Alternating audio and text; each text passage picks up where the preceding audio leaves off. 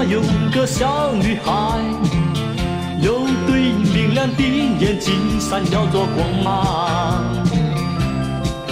令我迷恋。每次我走过她窗前，她总是望着我微笑，把那头儿点。听众朋友，大家好，欢迎来到新一期的雷白状态节目。啊，今天我们这期节目呢是跟这个拜德雅的一期合作节目。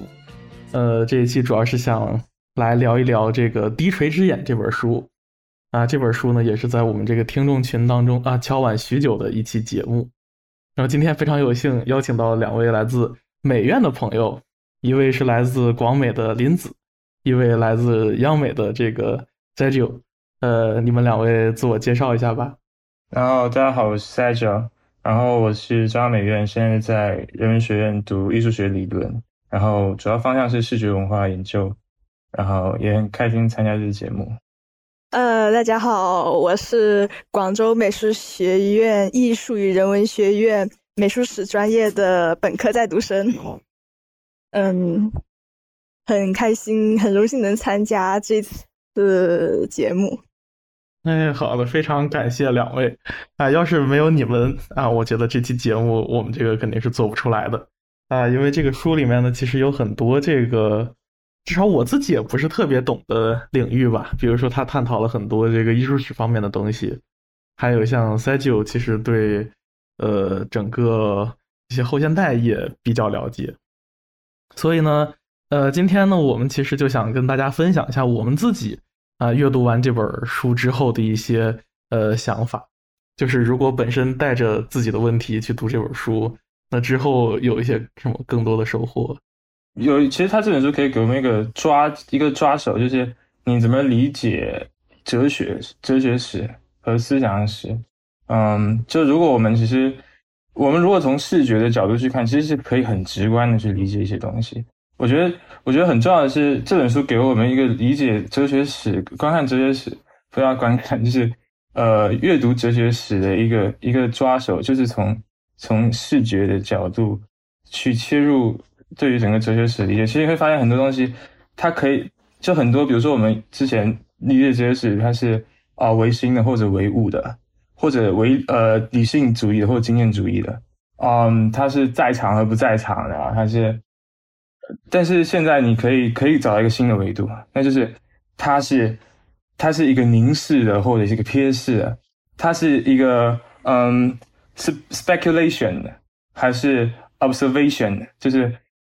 其实从这两个角度去看视呃去用视觉去去理解哲学史，其实你可以找到一个新的一个一个打开哲学史的一个方式。对，这是我觉得启发。嗯，我我非常同意。嗯，呃，从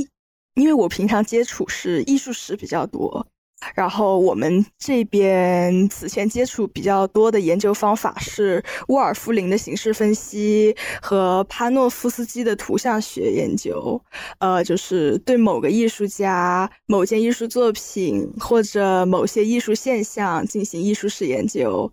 然后借助前人通过对其所处时代的知觉形式研究形成的风格范式，对对象进行重构解读，又或是尝试从社会文化背景来去解读那些艺术家、艺术受众还有资助者、艺术机构他们之间的呃互动关系，然后再对艺术制度进行考察。或者是还有一种方法是借助艺术家的生平、作品和留下的如书信、诗歌一类的文字，然后在生平、文字作品和艺术作品之间建立联系，然后进行一种嗯回溯性的心理学重构。但是这本思想史作品，它介绍并且梳理了对视觉、对呃观看行文本。观看行为本身的哲哲学研究，以及对于视觉制度，嗯的一些反思，嗯，在这一点上，形式分析和图像学就较少反思到，但这也是艺术史研究的基本前提之一。嗯，看完以后，我觉得就开启了我学习中的新的思考维度吧。如果说语言罗格斯与艺术表达之间的联系，它仍然是有神秘性的，那我们如何用罗格斯语言转移表达，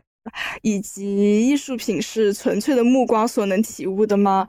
嗯，或者说就是在这本书里也多处提到，知觉经验是破碎的。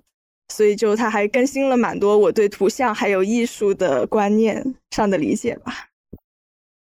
对我，我也认为你你有艺术史这个背景来读这种书，应该收获还蛮大的。对我我自己读完的最大收获就是说，我觉得他把这个视觉中心主义的这个起源和发展的脉络，其实讲述的特别清楚，同时呢，也能够帮助我自身。去去去去去思考，就是说，为什么我们在这个二十一世纪啊，其实依然还是落入了这么一个呃非常庞大的视觉中心主义的一个呃社会生产的这么一个体系当中吧？就你几几乎对这个东西是避无可避，也逃无可逃的一个情况啊。其实尽管呢，在这个二十世纪这个法国哲学当中，对呃对这个视觉它进行了这样的贬损、贬低或者是批判。但似乎我感觉就是他们的这个力度，对于我们整个现今所处的资资本主义的这么一个阶段来说，呃，没有达到一个应有的效果。呃，那不过呢，就是说去追溯这么一个呃视觉生产的这个谱系学，其实帮我们重新去理解呃非常多的事物是有帮助的。那包括可能还有很多听众是对这种啊视觉文化是非常感兴趣的。所以我觉得大家都可以有空来读一读这本书。那一开始我可能先对这个作者进行一下简单介绍。这个作者呢是叫 Martin J，呃，他是在那个哈佛大学时候读的他的 PhD，当时做的这个研究是关于法兰克福的这个思想史。呃，那本书就是著名的叫做《The Dialectical Imagination》，叫做辩证的想象。这本书呢，其实据我所知呢，它正在重译当中，因为这本书也是非常厚的啊，就可能比我们这个《低垂之眼》还要厚。就是这本书其实早年间是有被翻译到中文的，但是当时的那个翻译叫做《法兰克福学派史》，然后那本书实际上是是一个没有版权的著作，所以现在是有出版社在进行重新的翻译。嗯。然后，如今的这个学者呢，他其实已经退休了，是加州伯克利历史系的这个荣休教授。那他关注的东西呢，也非常的广泛，这包括了马克思主义、呃历史图像学，然后文化批评、视觉文化等等啊。然后，呃，今天这本书就是《地锤之眼》呢，实际上是他九十年代出的一本著作。呃，被我们这个拜德雅的这个视觉文化的这个系列翻译过来，呃，其实对我们重新去理解这个呃当代法国哲学是有很大的一定贡献的。就如果就像我相信很多听众啊，包括像这个 Sagrio，我们都是对，还有这个林子文可能都对这个法国哲学有一定的兴趣啊。但是呢，其实我们在现有的这个整个中文的这种呃出版物当中呢，其实很难去找到一些。比较靠谱的，就是比较有体系性的，去对当代法国哲学进行一些系统性的梳理和归纳。那其实我目前得到呃看到的几本呢，就是这本书算一个，但它这本书其实阅读起来是有一定困难的，因为它呃内容比较庞杂，但它的主线是明确的，但就是是是有困难。然后另外一本呢，我非常推荐，叫做《白色神话》。这是一本从后殖民角度来去书写和讨论这个当代理论的一本书。那还有一本呢，就是我和我的朋友胡桃秋目前正在翻译的这个巴特勒的博士论文，叫做《欲望主体》，也是对于法国哲学从这个后黑格尔主义这个角度来进行这个呃反思的一部著作。嗯，那就是啊，我想给听众朋友们强调一点，就是说今天我们这个节目呢，其实也只是提供一种。我们自己对这本书的呃理解方法，那其实呢，大家对这本书呢，其实是有多种的呃阅读方式的。那第一种呢，就可以当做一个参考文献啊，把它当做一个二手研究。如果你是对于里面的某一些章节，比如说对于福克呀，比如说对于这个巴巴塔耶呀感兴趣，你可以把它当做一个二手研究来读。那另外一种呢，就是说以这个书的主旨，就是他要去梳理一个反视觉中心主义的这个呃新的思想脉络，也可以啊来这样进行阅读。那好，那呃一开始呢，我肯定按照惯例还是要去来提及一下，就是这本书基本的一个问题意识是怎样的。呃，掌握了这个问题意识之后呢，我们再进入这样的一个呃理论阅读，那就会更加的呃轻松。就呃。这本书其实它在中译本序言当中给我们提供了一个呃非常好的一个问题意识。他想他讲的我们在呃探究的领域呢，实际上是视觉性和权力之间错综复杂的关系，呃男性凝视统治所塑造的不平等的性别关系，地图测绘带来的空间统治，拉康镜像阶段的意识形态内涵。呃，其实它就是在这个监视与透明度之间的一个呃一个拉锯。那实际上呢，我们也可以换一个角度来看，它其实探讨的是一个在视觉中心主义和反视觉中心主义之间的一个关系。那本书的其实，如果我们大致分为呃三个阶段，前两两章到第三章主要探讨的是这个视觉中心主义的这个呃呃生成和起源，然后中间阶段讲的是这个反视觉中心主义话语的一个呃史前史，然后之后呢进入到这个呃。啊，拉康和阿尔都塞之后呢，基本上就开始探讨这个法国当代呃思想当中是如何开始进行对世界中心主义的批判。嗯，那我在这里呢，呃，再补充一点啊，就是说，在这个序言当中呢，他也提到了这个“低垂之眼”这个名词的来源是他在参加一场会议的时候，有一个作者跟他讲的。他说这个词儿可以让他想到。佛陀的凝视，这样的凝视呢，是一种沉思性的冥想，而不是对外部现实的一个分析性考察啊。在这里呢，其实作者呢就又再次点题啊，我们看到的是一种呃冥想，这种冥想呢，其实我们可以看作叫做 speculation，就是叫做思辨。然后呢，外部的这个考察呢，叫做 observation，就是观察。那在这个里面呢，呃，这两个两个 contrast，这两个对立呢，其实也是呃体现了他整个书的一个立论的基础。也就是说，冥想呢是说这个呃观测者，也就是主体跟客体之间是一种理论性的思考方式和看待方式。呃，主体跟客体之间它是有一个相互的勾连。而如果说是一个外部的分析性的考察，一个观测，其实他们俩这个关系就没有了，它就是一个去具身化的关系。那就是呃，想请 Sergio 谈一谈，就是说，你说这个 Martin J 其实之前有一篇文章。讲的就是这个呃视觉体质这么几个呃分类，呃有好像有三种，你能不能大概讲一下？对对对，呃这 scope 呃这是 scope region 呃 regime 对吧？就是那个呃应该是就是现代现代性的视觉政体，其实他就讲视觉现代性这件事情，就是你你要先把。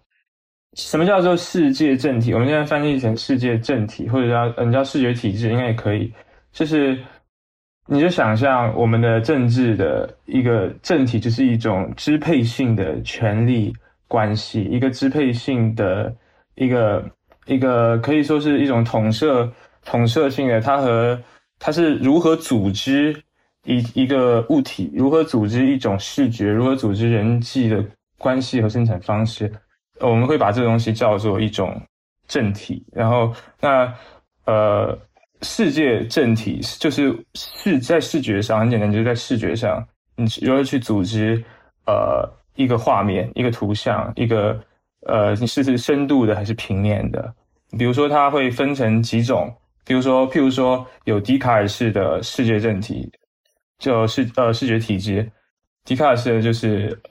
大概是类似。那他会讲笛卡尔透视主义啦，大概就是你你就想象，嗯，雅典学院那那那幅画面，它是有一个有一个灭点的，有一个众生关系的，或者呃或者你就想大卫的画，要呃俩路易大卫，还有那个赫拉斯兄弟之盟，它里面有一个众生关系，有一个有一个井然有序的空间架构，那可能有或许或许有另外一种。在在这样的一个，在或许在这样的一种纵深性的这样子一个很嗯体制化的往，就是被完全的呃标准化、制化的这样的关空间关系里面呢，它其实某种意义上牺牲掉了一些东西。那可能我们可以从另外一种视觉体制里面去找，比如说，它会区分另外一种，譬如说荷兰荷兰呃尼德兰式绘画。那荷兰的绘画就是它是偏注注重描绘性的，呃，比如说像艺术史家阿尔伯斯，他会讲说，这是阿尔伯斯讲的描绘的艺术，大概是一个绘画如何注重它的平面性，如何注重它平面的呃颜料。平面的物质性，然后它可能它的各个的物件，图像上面所反映的各个物件，它是分散的，它并没有统一的在某一个视觉架构里面被完全的规整到那样一个有一种很统一的空间秩序，而是譬如说你想想看，嗯，呃，莫兰蒂的那些静物画好了，那些画，呃，讲莫兰蒂或者讲他图啊。就是那些画，那些那些那些瓶子，那些瓶瓶罐罐，那些其实各个不一样，就是各个的呃，它都是自成一体。或者你去想，呃，伦勃朗他画的那个夜巡，或者尼德兰那边有一大群的这种群像画，其实他他他们的各个的空间，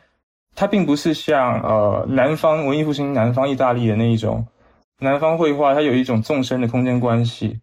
而是它需要在整个平面，在整个画布上面打开一种有点民主性的、有一点各个各自为政的那样一种呃分布。那可能在巴洛克，巴洛克的视觉政体，它就是寻求一种动荡的，它就是开启了一种革命性的力量。它可能是那种酒神的、迷狂的，嗯，它就不像是那种。井然有序的那种，呃，笛卡尔透视主义的透视型的那样的一种，嗯，被理性被理性化架构的那样一种政体，它可能就是带着卷，就带着那种蜷曲的，带着漩涡的涡卷的，那可能它就有各种腾腾慢慢，那它可能这种里面会有一些，呃，有一种有一种混杂的，有一些革命性的力量，那它可能预示着一种很动荡的。一种不安的，或者一种可以反映出整个时代情绪的东西。那这些都是，呃，这些都是。当然，我们说这些观看的方式，或者这些图像反映出来的，呃，视觉体制，它某种意义上和当时的政治体制是有一些同构性的。当然，我们可能接下来要讲到这一点。对，好的，嗯，没没错。而而其实后两种呢，恰恰是对前两种的一种反抗，或者说是，呃，被前两者所这个压抑的一种，呃，抑制性的一种视觉体制，呃，而这种法国的这个二十世纪的这种反视觉中心主义的话语，恰恰是从他们这里面吸取了很多的这个理论资源。那我们一开始呢，就我由主要是由我来简单的进行一些这个呃。前几章的一个梳理吧，然后主要是给这个，就是我们需要把这个世界中心主义的一个基本的这个起源来做一个确立。那之后呢，就是我们才能看到，就是他们是怎么来开始反这个东西的。因为从从我自己的这个角度来说啊，就是大家如果去读哲学史呢，其实是，呃，真正能发现有一个这么一种视觉的隐喻，它贯穿在从古希腊到现代哲学。呃，当中，但这个隐喻呢，其实，呃，不管是启蒙还是这个理念，就我们都知道，但是其实以前的这种哲学史书写呢，很少以这么一个线索，呃，来对它进行强调和主题化。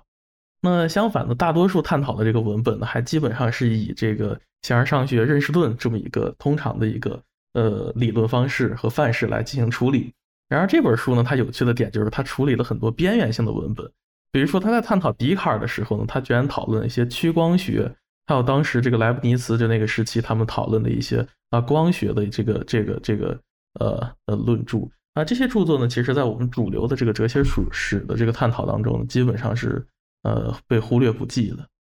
嗯，所以我觉得这本书还是呃蛮有趣的一个点。那好，那其实嗯，我们就就嗯。就就我就开始从这个古希腊时期讲吧。那就古希腊时期呢，其实呃就已经是有了一个视觉中心主义的传统。呃，在这个里面呢，就是我们可以通过几个词语来看啊，它其实是非常强调这个光对事物的这个清晰性的这种穿透能力。比如说理论，呃，剧呃理论叫 theory，呃，戏剧叫 theater，然后定理叫这个 theorem，就是呃这几个东西呢，它都是跟这个看跟这个 see 它是有关的一个词根。那所以呢，在这里我们可以看到，就是说，呃，在只只不过这个时候的看，它更多的是一种呃 speculation，这是一种呃思辨的看，而不是一种观察的看。嗯，那同时呢，这个。啊，古希腊的视觉性也不是内在于时间的，呃，它可以把这个转瞬即逝的表象固定下来。呃，这里呢，我们就可以想到巴门尼德和这个柏拉图，实际上呢，他们都是强调这个呃固定的存在、不变的存在，在这个理念世界当中是一个不变的。那这里呢，我就看到了两种对于这个看的这个传统，呃，其实就已经出出现在这个古希腊时期啊，一个就是我们刚刚提到的这个思辨。这个思辨就是呃理论性的看，所以像我们现在很多人去学这个批判理论，包括我自己，其实大家最一开始觉得非常有趣，就是说我们恰恰是是跟客体之间是一种很批判性的互动，就是你你不是把它当当成一个对象来像这种社会科学式的进行一种不管是定量还是定性的这种分析，相反呢，我们在这个批判的过程当中，呃，客体和主体之间它的这个关系它是它是相互相互产生的。但但我很难去讲它这个具体是怎样，就是当然你可能得得去进行这样的理论实践，你才能感受到我我说的这个事情啊。那另外一种这种观察呢，它其实就是出现在这个它的兴盛，其实就跟近代科学有关。像不管是笛卡尔的这种呃平面制造坐标系，还是像牛顿的这个绝对时空，它其实都是以一种去主体的去这个具身的一种看的方式。那呃。那作者呢，就是 Martin J 对这个古希腊时期的一个基本总结，就是说，呃，尽管呢这个希腊传统并非对视觉都进行赞扬，比如说像有这个美杜莎的凝视，还有柏拉图驱逐诗人，他其实是贬低这个影子和模仿的。但是总的来说呢，视觉是依然被摆放在一个非常重要的位置上。我觉得希腊还是蛮好玩的，对。就是你你想想，就是这有一个观点，就是他觉得视觉它是内在是不属于时间性的，就是就比如说芝诺悖论，就芝诺，你想想看，芝诺悖论他他说那个飞时不动就是一秒钟一个刻度一个刻度一个刻度，它每个刻度可能细分下去，它原来都在都所挪移的点都不太多，那在这个意义上它可能就是不动的，所以它其实它并没有，这这就是。呃，当然后来可能伯格森会会强调时间的那种流动性，但是在这里就看到，呃，古希腊是如何崇尚视觉，他崇尚视觉以至于会有斯诺悖论这样的东西出来。因为如果你是一个强调身体的话，如果你是一个强调身体，就比如像伯格森讲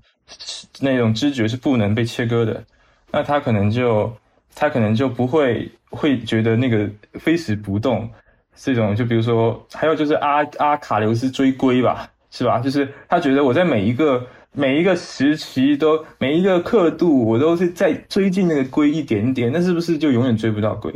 但这个其实就是把那个时间给切割、给碎片化。但是这个碎片化的特征是唯有视觉可以做到，或者是特别视觉独属的，因为视觉真正在于你去把一个图像把握住，而触觉或身体性的东西不是。那个身体性的东西，可能是你要把自己抛出在整个的时间之流里面，去感受那个时空的流动。但是视觉不是，视觉是当你看到，把你的眼目光投射到一个东西上面的时候，你把那个东西好像好像给固定化下来了。就是，所以这这个在这个背在这个背论里面，我们就看到希腊里面有一个呃非常强调视觉的原因在这里，就是但。柏拉图也是啊，柏拉图，我其实我们可以展开讲柏拉图。柏拉图也，他呃，其实他也开开启了后面后世对于 speculation 和那个 observation 的一个一个更大的分裂。譬如说，嗯，我就讲柏拉图啊，比如说柏拉图会觉得，首先他是他其实不太相信视觉。你你你觉得这个其实很好玩？你你想想看，柏拉图，你觉得他是一个相他他对视觉是什么态度呢？他其实。他既相，他既崇尚视觉，但他又怀疑视觉。他那个故事，他是这样告诉你的：你想想看，你在洞穴里面，你要看你，你看到的是影子，所以呃，但但你要你看到的是影子，所以你不能，其实你不是不能相信那个影子，你而是你它背后有一个投射的太阳，它背后是有一个东西在在在骗你，那个影子是一个幻影，你要转过去看那个太阳才行。所以在这个意义上，呃，柏拉图在《地脉欧篇》里面，他把在《地脉欧篇》里面，他把视觉可能抬得非常高，他他觉得这是他是呃视觉的创造跟其他感觉是两种划分的。呃，比如说他他强调太阳这件事情，也是强调了那种光光线对对于呃人的知觉，但是他又怀疑这个东西，他在强调的是你你看到你在肉眼看的东西可能是假的，虽然虽然视觉是很重要，但是视觉可能是会骗你，所以你要干嘛？所以你你其实你不能相信你的肉眼，而是你要相信。呃，你的理，你的理性背后能够连通到的那个真理，那个理事，那个理念世界才是真的。所以这就来，这其实这已经划分了，呃，什么叫做 speculation，什么叫 observation？observation 是观察，我观察那个东西，我观察洞穴上面的影子，那个可能是假的，但是，嗯，可能 speculation 就是思辨，我要去思考背后那个本源是什么。这个才是真的，那呃，但是后面笛卡尔也会顺着这个脉络讲下去。这当然，嗯，比如古希腊还有可能还有一种，就是你刚才讲到美杜莎的凝视，包括嗯，包括俄尔甫斯，他他怎么欺骗了那个那个潘呃那个那个那个什么白眼巨人是吧？呃，对，呃，包括呃，我可能还要讲一点，我觉得古古希腊。有特别多可以讲，就是比如说，嗯，古希腊这里就可以其实开启了启蒙和非启呃和反启蒙的某种关系。譬如说，呃，我我讲一个，我我想起来就是，比如说《俄狄浦斯王》，《俄狄浦斯王》里面也有一个关于视觉的例子。你想想看，俄狄浦斯他首先他他我们都知道他，嗯，他以为他自己认清了自己的命运嘛。他以为他的智慧是能够是能够把握自己的命运的，因为他听聆听了神谕。哦，对，那个神谕的那个那个也是个盲盲，也是个盲人，就是那个预言家也是个盲人。然后他他以为他自己能知道命运的走向，但是他呃他的智慧骗了他，或者说恰恰是他知道神谕，他自作聪明，他呃他好像就是在去特拜城的路上。他就呃是这样，他他就是他，对他，对他不知道的，是是是，而且是所以你想想看，就是他整个故整个故事整个戏剧是一个他被自己的理性所欺瞒，他被自己的理性所蒙骗，所以最后他要刺瞎自己的双眼，把自己流放，是这这也是一个很很典型的反启蒙的故事，就是。恰恰是你以为你拥有理性，然后你可以把握你的命运，但是不，但是你要真正的把自己把自己的视觉给阉割，把自己的视觉其实是象征着 enlightenment 那个启蒙或者理性的那个部分，把它给阉割掉，把它给拒绝掉，你才能把握你的命运，你才能拥有幸福啊！包括我们讲到那个故那故事里面还有一个呃那个那个什么谜呃斯芬克斯之谜嘛。他讲到人，谁能解开斯芬克斯之谜？其实就是阿卡那呃，不就是俄狄浦斯，他解开斯芬克斯之谜，所以他应该是一个很聪明的人，但他并没有意识到自己人的那个那个，其实这是人的那个命运和他对于命运把握和他和理性之间的关系。那视觉在这里其实就是理性的一种象征，他把自己的视觉。给给砍给给阉割掉，把自己的眼睛给刺瞎，也就是把自己的理性给流放，然后去拥抱命运。所以在这里我们可以看到一种启蒙的张力，其实在这个故事里面就已经开始出现了。所以其实呃，古希腊其实它有，其实，古希腊我们讲，虽然说很多人讲古希腊是一个，呃，包括马呃马丁杰他自己也觉得古希腊是一个崇尚视觉的一个时期，但是。古希腊它同样，你可以看到它有这种反视，它有这种对于启蒙或者对于视觉本身的这一种，嗯，很矛盾的这种这种张力在里面，有这一种它本身可能对于对于理性本身有反思在里面，因为古希腊本身它也有有两种精神，一个是日神，日神就是强调轮廓，强调秩序，强调可能那种呃强调身体性。那可能可能那个哦，不是不是强调身体性，就强调你对于身体的那个把，就是就是譬如说譬如说呃克呃，比如说阿阿波留克雷特斯那些雕塑家所做的那种。那另外一种是强调酒神的，强调迷狂的，强调迷狂那一系呢，他就是会来到一个那呃强调是强调迷狂，他就会来到一个反视觉。那为什么迷狂？会跟反视觉有关系，这个就我们会后面会讲到卢梭，可能会讲到巴台耶，就可能可以跟这个东西有关系，所以接下来交给你。嗯，这个希腊希腊内在的对视觉的这个呃看法的这个张力，之前我还没有太了解过。不过在我们艺术史这里，呃，有有一种建构，就是把那个希腊性跟那个犹太性它相对立。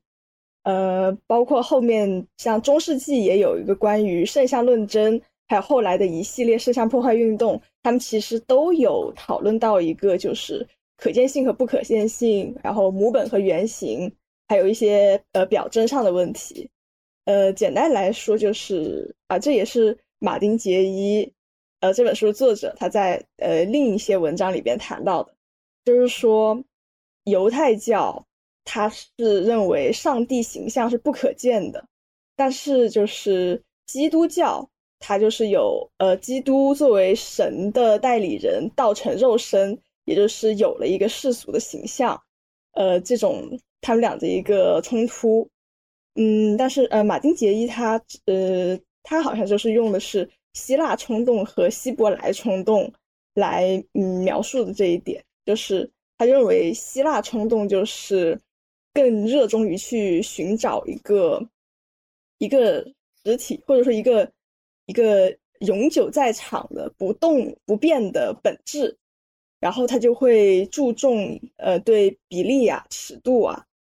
还有一种在线性的一些呃研究，所以就会诉诸对于那种至高存在，他会诉诸视觉性和可见性，然后就会导向一种呃视觉中心。但是希伯来冲动呢，就是体现在犹太教传统中，他会认为就是犹太教是一种圣言的宗教，他所诉诸的对象是呃崇高无形的，嗯，就是犹太教的话，就他们主要经典是那个旧约嘛，旧约里边有一个就是出埃及记，好像是在比较偏靠后的篇章里有一个故事，就是金牛像的那个故事。呃，就大概就是摩西上山去听耶和华，呃，讲一些律法，但是就是呃，山下的人民见摩西还迟迟不下山，就聚集到亚伦那里说，就说亚伦，请为我们做神像，然后在我们前面领路吧。呃，然后亚伦就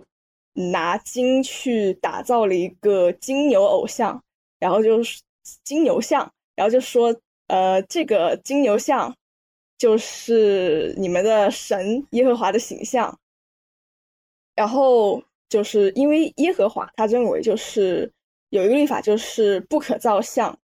所以耶和华知道这件事以后，就是对摩西说：“你下山去吧，你的人民已经败坏了，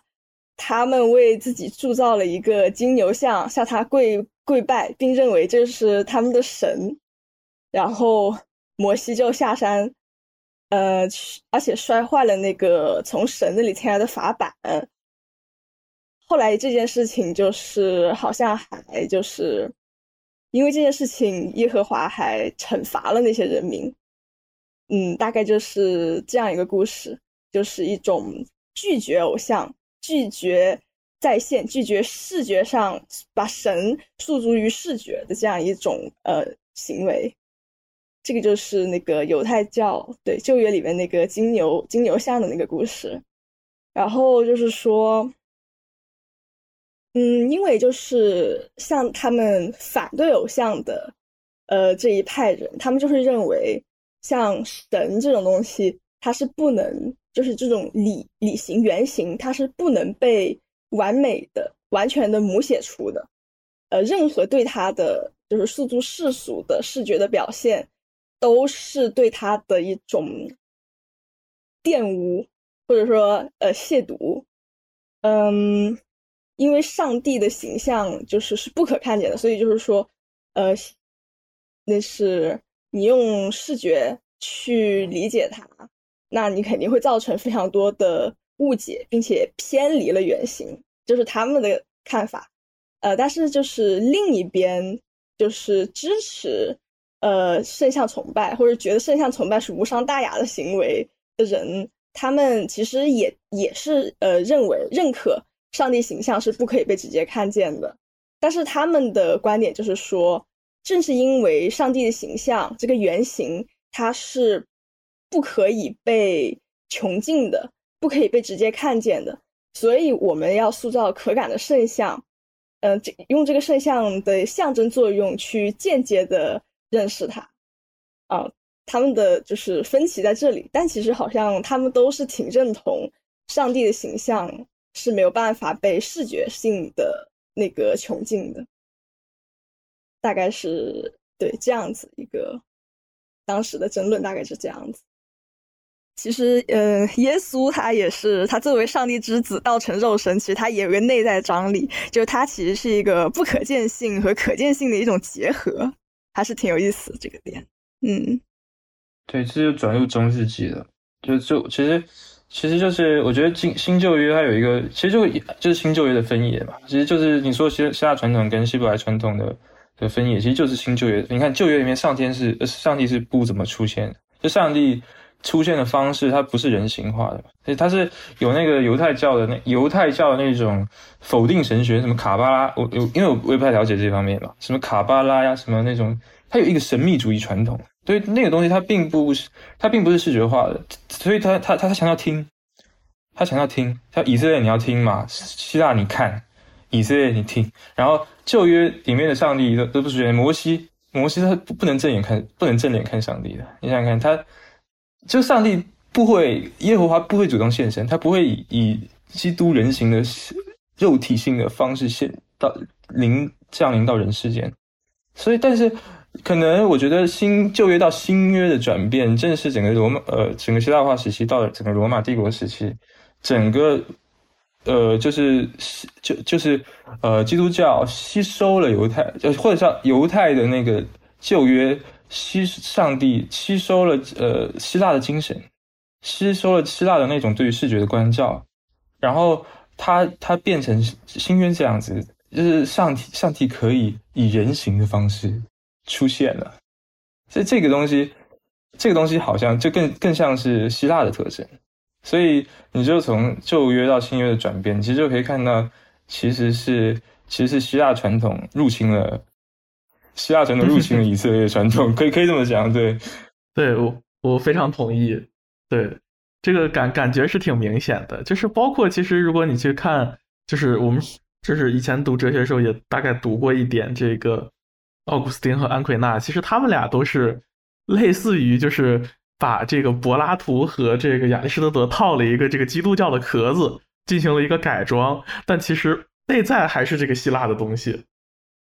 但有意思的就是在在这个里面，因为呃，基督教到了中世纪时期，它成为了一个这个统治性的这个宗教。那在这里呢，这个世俗的这种视就视觉的实践。呃，其实也就被这个宗教的这个政治统治来进行收编。那因为这个，因为当时的这个很多的这个群众，他其实是没办法进行阅读的嘛，他可能是 illiterate 就不识字的。那因此呢，就是这个呃，基督教他们来通过这个生产这样的图像崇拜，呃，是对这个呃信徒的再教育是一个非常有用的工具。那比如在那个时期的，就那个是中世纪的艺术，就包括玻璃。呃，彩色玻璃、浮雕、壁画和哥特教堂当中的这个明亮之光，那其实都是用来去传播和去去去传播这样的一个呃基督教的一个这样的精神。那不过这里呢，其实我我也想到了一点啊，就是其实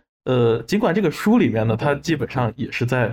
在把希腊描绘成一个这个看起来呢是我们这个视觉中心主义的这么一个罪魁祸首的起源，但实际上呢，就是说，如果熟读这个哲学史的朋友们，大概也能明白，就是为什么当时这个希腊人他是去追求这么一个呃可见的，同时呢，也是一个确定性的东西。那比如说，其实柏拉图呢，他是结合了这个巴门尼德和赫拉克利特两种这个哲学思想的一个东西。那对于柏拉图来说呢，这个理念世界呢是不变的，而现实世界是流变的。那整个希腊哲学的有一个最基本的这个问题意识呢，他们就要回应，在这个变动不居的世界当中，我们这个作为人如何来去思考世界，同时如何来掌握自身的命运。这命运这个问题，刚才我们也在那个俄狄浦斯王的那个讨论当中有说过。因为整个古希腊的这个，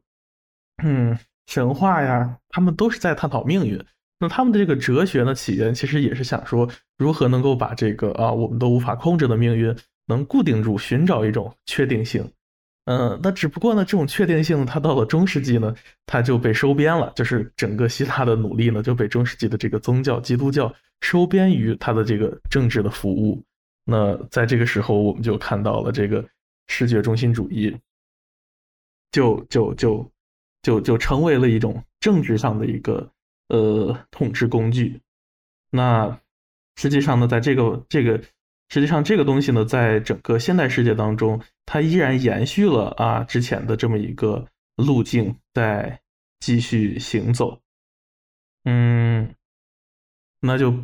呃，尤其是在这章的结尾啊，这个呃，马丁一杰非常呃，马丁 J 非常。这个就提醒我嘛，就是说，这个视觉在新技术的帮助下变成了现代世界的统治性感觉啊，即使它服从于新的主人，那就是呃，对，这里就还有一个就是中世纪和现代之间就是过渡的一个关系，就是在那个时期我们就已经看到了，就是说这样的中世纪时期的艺术，它其实主要是服务于这个宗教的目的，这个宗教呢主要也是服务于呃这个政治统治的目的。那在那个时候呢，艺术实际上就是呃没有太多自主性的。那直到这个呃视觉性进行了被世俗化之后呢，艺术才从宗教当中统治出来，然后视觉性也从文本性当中分离了出来。但是问题是在于，呃，即便这个呃视觉脱离了这个宗教的功能，走上了它的呃独立的发展道路，呃，但是呢，这些呃能力它依然可以被呃重新的进行收编。和和和征用，就是那那我们从这个刚才梳理完了这个古希腊和中世纪的这样的一个呃视觉的变迁之后呢，我们就紧接着要来到这个现代了。那这个现代时期呢，一般我们就都会从这个笛卡尔开始讨论，因为毕竟笛卡尔被誉为这个叫做现代哲学之父。那同时呢，笛卡尔呢在这个书里面他也被定义为这个现代的这个视觉中心主义。嗯。的一个起源，那在在这里呢，笛卡尔跟整个的这个呃现代科学的一个革命也是息息相关。那笛卡尔的主要的贡献就是在于他有这个 perspective，他就探讨这个呃透视画法和这个透视的这样的一个呃这样的一个呃呃对 perspective 就是呃是一个去看、去考察、去肯定、去穿透的。这样的一种啊空间的呃思考方式，然后我我讲，就笛卡尔其实就是首先他他眼睛就是主体开始拥有视觉，我可以这样讲，当然之前也有，但是在这里特别的人文主义，因为呃人人就是人的眼睛，以之前是神的眼睛，可能我们要遵从神的眼睛，神的视觉，还有一个全知的眼睛。但是这可能在中世纪或者之前的时代，但是在这呃，在文艺复兴或者是我们现在通常对于呃历史的理解，如果我们把文艺复兴看成是一个对呃光明的时代，所谓光明的时代的话，那人重新开始去看这个世界，那可能在这里就是呃一种透视的一种以人为主体，然后去看向外部的这样一种呃放射性的眼光开始出现了。那之前可能是一种流明。就所谓的那种 lumen，就是呃一种那个那个光是来自外，是来自上帝的，那个是上帝的眼光在辐照这个世界。那现在就是我作为主体，个人的重新发现，个人的重新出现，然后就是让这个呃个人的看世界的那种透视的眼光，呃，得以展开。所以，所以其实就是一个上帝之眼到人之眼这样的过，就是这样的一个转变。但是，呃，在笛卡尔的这种透视主义呢，他呃，同时，同时他还是跟呃，那我们要先讲笛卡尔，呃，什么叫笛卡尔透视主义？其实你想想看，嗯。就是笛，首先笛卡尔很像柏拉图。我要先讲柏拉图，我们回顾一下柏拉图。柏拉图就是觉得，呃，我看到洞穴上面的影子，但是那个是不可信的，所以我们要去去追问，呃，去追问背后的，就是什么是投射那个影子的背后的那个光源是什么。所以这是柏拉图。笛卡尔是笛卡尔呢？你想想看，笛卡尔那个时代是一个光学发现的时代，所以在当时，比如说开普勒，开普勒觉就是。呃，你知道那时候光学仪器开始出现，我们从媒介考古学的角度讲，各种光学仪器那种暗箱开始出现，所以那个时候那个，比如说开普勒，他会告诉你说，你你用那一种暗箱去看，呃，比如说眼睛，假如它是一个一个透镜的话，那个其实那个视觉那个图像是倒着的，如如果你去研究那个光学，你看到那个物体的，它投到你那个视网膜上的形象，其实应该是倒着的。就为为什么我们看的倒着的？为为什么我们看的不是倒着的？其实就是要经过你知性的中介嘛，就你要经过你理性的中介，这时候理性就要发挥作用了。就是首先柏拉图呃不是柏拉呃笛卡尔，他其实非常他对于很他对于你视网膜看到或者你肉眼看到的东西，他其实是怀疑的。他其实他并不信任你以肉眼看到的东西。现在听得到吗？啊，他他并不信任你你肉眼看到的东西。比如说，他在第一哲学哲第一哲学陈思路里面，他就会谈，他说：“呃，我现在看到这个桌子，是不是真的有一张桌子，还是说有一个妖精在我脑海里面骗我，给我灌输了这是一个桌子的知识，然后，然后我才知道这这里有一张桌子。所以，所以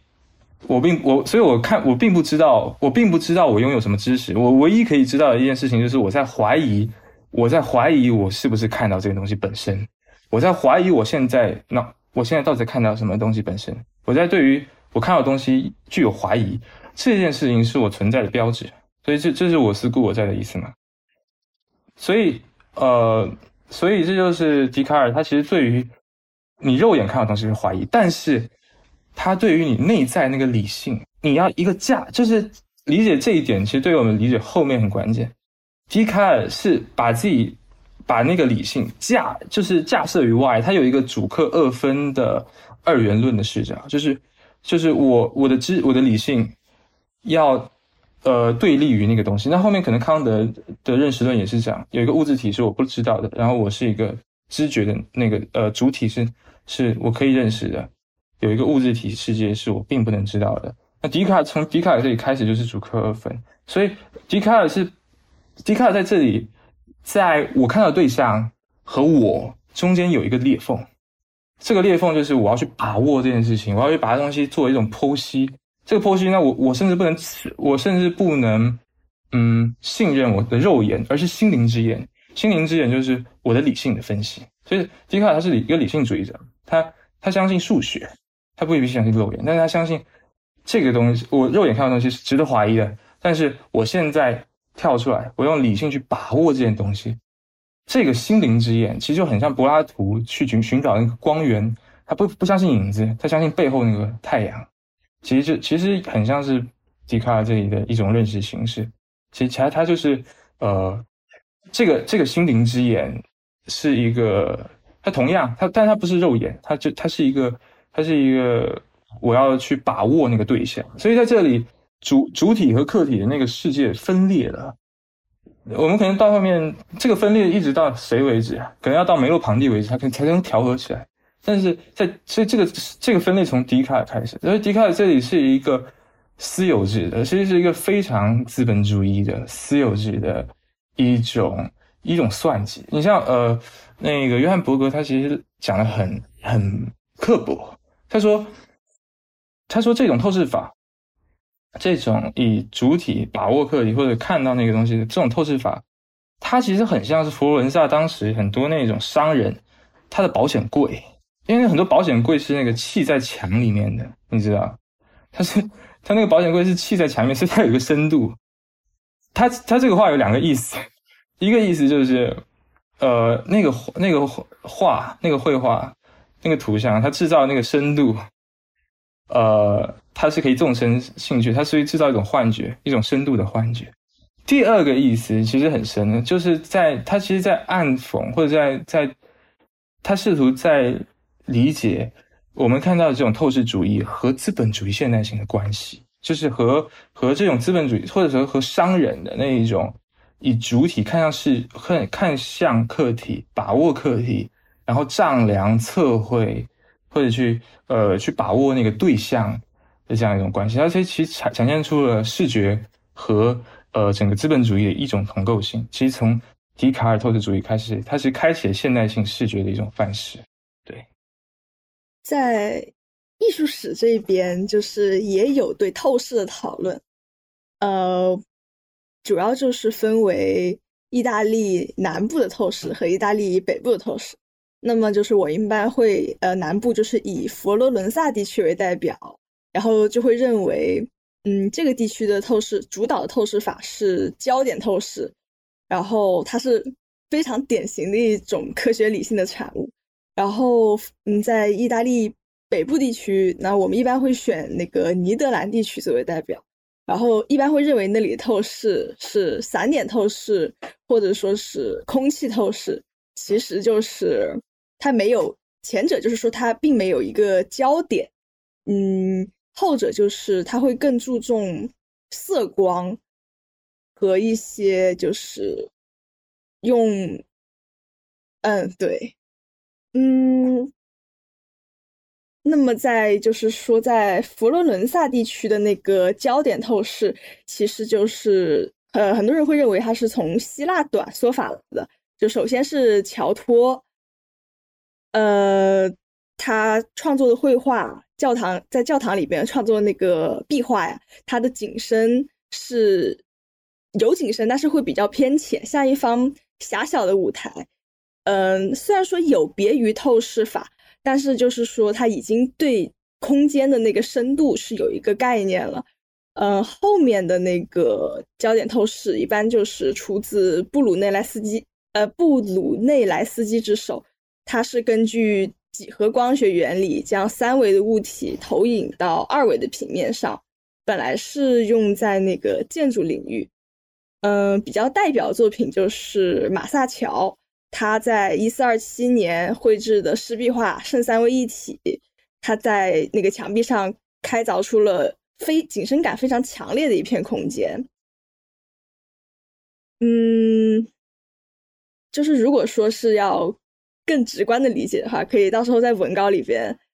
呃，可以插图嘛？可以的话，可以插上那个巴奥洛乌切洛他绘制的那个圣罗马诺之战，他就是严格的按照那个透视法去，呃，营造他那个画面里的内容，包括那些骑兵交战时的前后距离，地上丢丢盔落甲的透视位置和朝向，还有倒在地上战士的那个。透视短缩的形象都是严格的按照焦点透视透视线去，嗯，经营的。嗯，佛罗伦萨地区的这个焦点透视，它的特点就是它会将非连续式的个体都纳入整一性的空间连续体中，形成一个理性的一体化空间。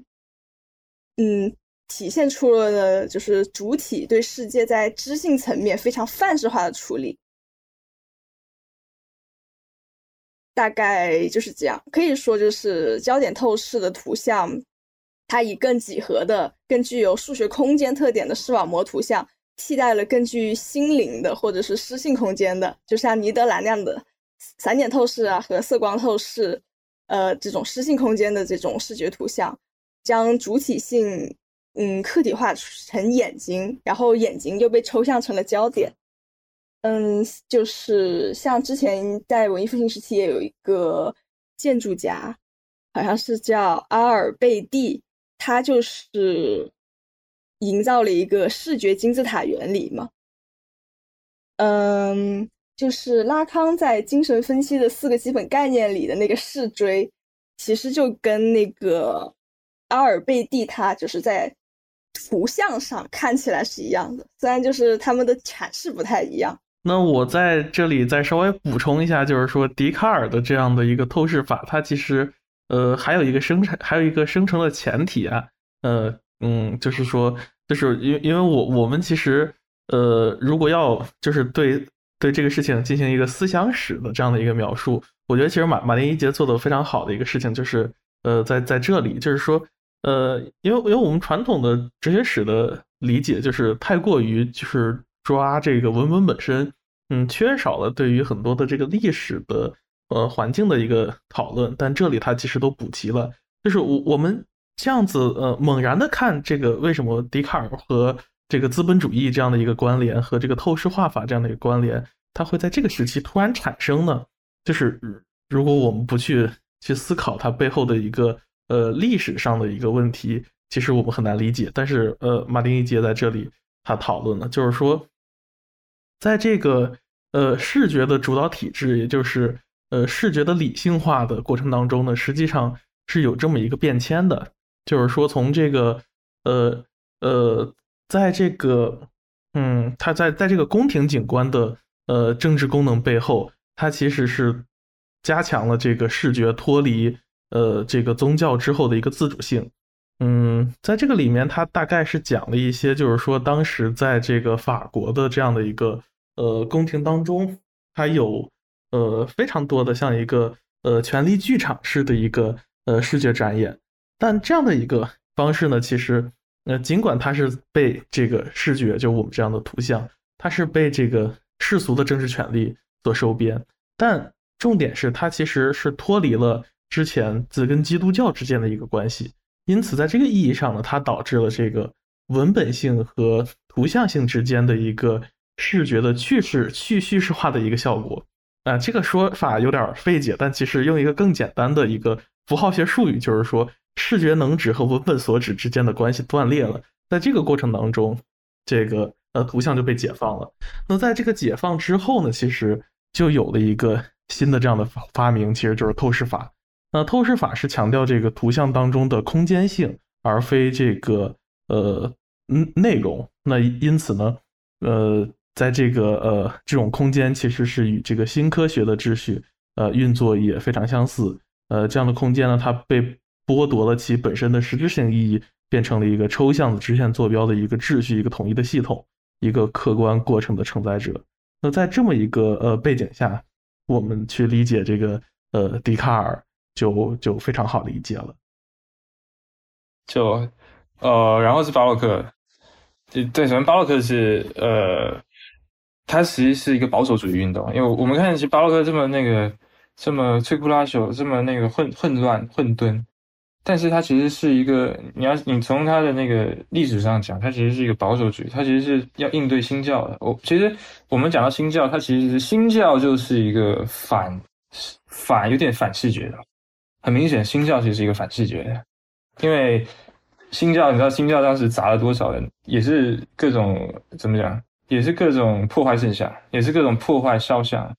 呃，所以新教它它其实你看加尔文中，他追求那种所谓什么新教伦理与资本主义精神的那一种，嗯，那一种压抑你的那一种享乐、延迟满足的压抑你现世的那种欲望的，它好像就天然和是和那一种感官性是对立的，就是其实视觉是一个高度感官性的一个。一个一个一个感官，但是我们刚才讲到，比如说，比如说那一种强调要等待，强调要等待救赎，比如这个，比如说犹太教，比如说新教，我觉得他们就会特别讨厌视觉，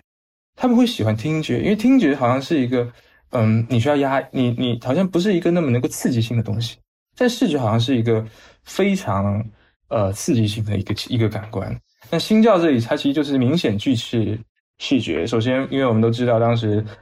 马丁路德当时推动的那个宗教改革，它其实就是一种怎么说呢？它其实就是反腐，说白了就是反腐败，就教会腐败嘛。然后，它其实教会腐败，它其实某种意义上，大家其实对于他那种赎罪券，对于对于他的那种冲上感官的那种东西就很不满。所以，所以整个新教运动它其实就是一种禁欲主义运动，可以这么想。所以它对于视觉的东西，视觉那种高高度诱惑性的，我感觉它是有一点天然的抵触的。所以，所以，呃，新教是反视觉的，你知道。所以你看新教，新教的留下来的图像什么都比较少，但恰恰是巴洛克，巴洛克他是重新要抬出天主教，因为在十六世纪的时候，整个整个巴整个天主教世界其实天主教是失势的，相当于他被新教割瓜分了蛋糕嘛，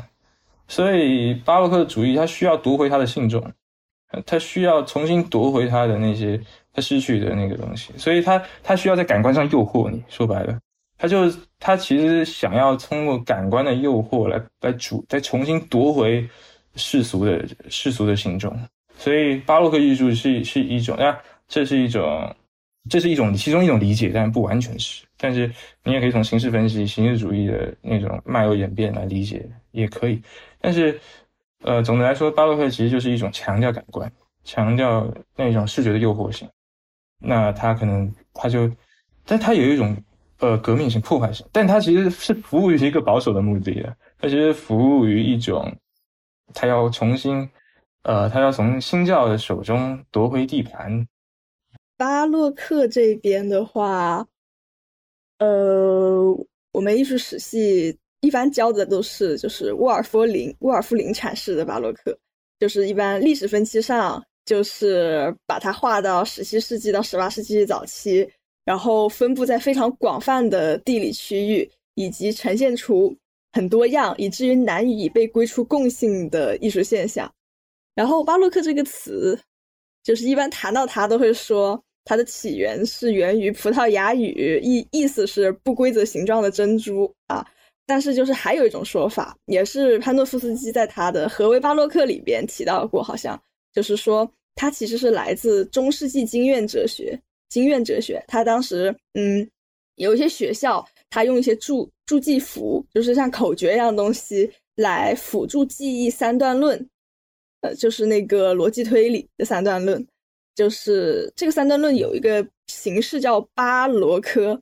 然后它是演绎推理中的一种简单推理判断。举个例子，就是所有的狗都是哺乳动物，有些宠物不是哺乳动物，那么有一些宠物不是狗。然后像 巴洛克里边那个 A，它就是对第一句普遍命题的一个肯定，后面两个 O 就是对二级命题以及结论的否定。大概就是这个意思，然后后来就有一些人文主义者来用巴洛克这个词讽刺这些经验哲学的三段论推理，非常的离奇，非常的空洞。嗯，巴洛克这个术语的使用，在批评上的使用出现，一般是出现于呃十八世纪晚期到十九世纪早期，就作为相对于文艺复兴盛期的艺术风格的描述。呃，有一些呃当时的。古典主义者将背离文艺复兴盛期风格的艺术称为巴洛克艺术，就认为他们是一种堕落、衰败、失衡的艺术。然后，当时一些批评家也将那些变形、夸张又新奇的潮流艺术描述为巴洛克式的。嗯，不过当时好像还没有将巴洛克视作历史时期。今天我们对巴洛克的使用就比较多的建立在十九世纪下半叶到二十世纪。就是从美术史角度对他巴洛克进行的一系列的阐释，比如说，嗯，就是最著名的就是沃尔夫林在他的艺术史的基本观念里边，他就是以文艺复兴盛期为对象，嗯，构造出了巴洛克风格。然后这个时候，巴洛克就成为一种类型学意义上，但是又是非历史性的概念，它就是成为了一种超历史的现象。嗯，就是他就是觉得就是巴洛克他。跟艺术家、艺术品的观念内容都关系不大，它就是一种单纯的艺术品的形式。然后，嗯，还发展出了一堆一堆概念，那个我觉得可以就是自己自己看书去了解。但是就是，呃，主要的一个思路就是，沃尔夫林他是受那个新康德主义影响嘛。新康德主义就是将心理学有关心理的经验性内容、经验性研究的概念应用在哲学上，就是从新康德主义开始的。然后，他当时的那个沃尔夫林当时的博士论文就是《建筑心理学导论》，他就认为，呃，关于客就是有一个关于客体的人性化的总体的概述，他就认为一个建筑的各个部分就像是人的四肢一样的观念，并且用一些实验结果去证明他的理论，就是他的他的形式主义就是从这样子发展出来的。那么就是他对巴洛克，嗯，大概就是这样子，把它构成了一种一种超历史的现象。我觉得巴洛克有一个有一个有意思，其实他开启了一种虚无主义，其实他开启了一种视觉虚无主义。但是他可能马丁杰好，马丁杰利好像有讲到这一点，就是视觉虚无主义。哎，是马丁杰利还是乔纳森克拉里谈的？但。我我忘记了，但是就是你想想看，当那个我们知道后来呃现代性的是现视觉现代性的那一种那一种，比如说印象派哈，印象派那一种呃视网膜那种很其实混乱的状态，那种各种光点遍布你你整个视觉的那样一种整整个视觉场域的那样一个状态，其实可以从巴洛克这边找到雏形，就找到源头。其实他他其实开启一种。一种，你你想想看，如原来的那一种，呃，原来那一种高度城市化的、高度空间秩序的，那就是很严严谨的空间秩序的那种笛卡尔透视主义，它它其实强调一种呃所谓什么等向性，所谓那种有格格式化的那样一个一个一个空间，但是到了巴洛克这里，一切都在溃，一切都在烟消云散，它有一种革命性，它这里有一种革命，它好像。呃，复归了某一种酒神，某种酒神的传统，就是他好像，呃，你可以把它想象成后来革整个整个欧洲的动荡，十七世纪的那一种动荡，就是三十年战争，其实也跟这这样也是，其实巴洛克这里有所反应，我觉得。所以，但是总的来说，就是巴洛克这这这一系，它其实开启了视觉上的一种某种不稳定性，这种不稳定性，我们可以在接下来。更多的呃，在现代性的视觉现视觉现代性中，可以看到这种不稳定性的后果。对，然后继续。那我我这块念一个阶段性的总结吧，我觉得这个还挺有意思的。就是马丁一杰在这一块儿，呃，他说，无论人们是是否对技术进步或社会变革给予更多的重视，显而易见的是，现在的开始伴随着强烈的视觉特权化的进程。从好奇的观察的敏锐的科学家，到好出风头和自我展示的陈呃廷臣；从印刷书本的私人读者，到透视风景画的画家；从为外国土地绘制的地图的殖民者，到由工具理性引导的不停的在量化着一切的商人。现代的男男女女张开了眼睛，观察着一个被他们渴望、渴被他们渴望的凝视所揭开的世界。哎，启蒙时期这块儿非常有趣啊，就是我大概总结了，呃，这个地方可以看作是叫做视觉中心主义开始产生动摇的几个时刻，然后我自己总结了有三个时刻，我觉得这个场景都非常的浪漫啊。这第一个是什么呢？就是说，是讲这个呃太阳王路易十四的宫廷的剧场景观，然后第二个呢是巴黎城市景观的变化。然后第三个呢是这个相机的发明，就在这几个时刻当中呢，其实我们都能看到这个我们的视觉它其实是呃极度的被被被被扩张被使用。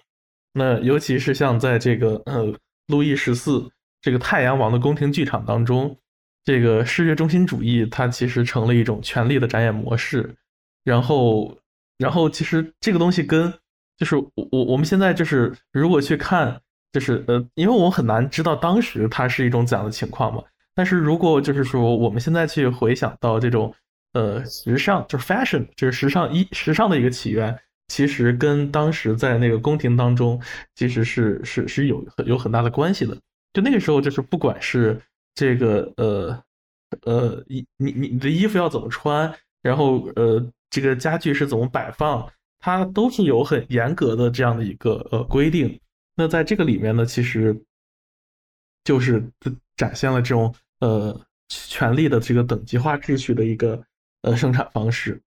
那但是呢，在这个呃启蒙时期呢，有很多革命者他摧毁了这种等级秩序的景观，但是呢，他们并没有摧毁这个视觉中心主义，相反呢，他们其实依然还是把这个视觉呃进行了特权化。那有一个很有意思的点是在于，呃，有一个实验，就是，嗯，就是就是是一个呃是一个切除白内障的一个实验手术，这是在启蒙时期出现的，嗯，就是说，因为当时这个笛笛卡尔不是有一个这个先天观念的一个呃 innate ideas 这么一个东西嘛，也就是说，呃，笛卡尔和这个理性主义者他们会认为，就是说我们。是对世界的认知呢，不仅不仅仅是通过经验，同时呢，我们本身对于世界是有一个先天的一个观念。但是呢，在这个盲人切除白内障手术的这个过程当中呢，之后，呃，盲人依然是说他还是看不见很多东西啊，还对很多东西它是模糊不清的。那因此呢，在这里这个先天观念这一个概念其实就遭到了一个呃反驳。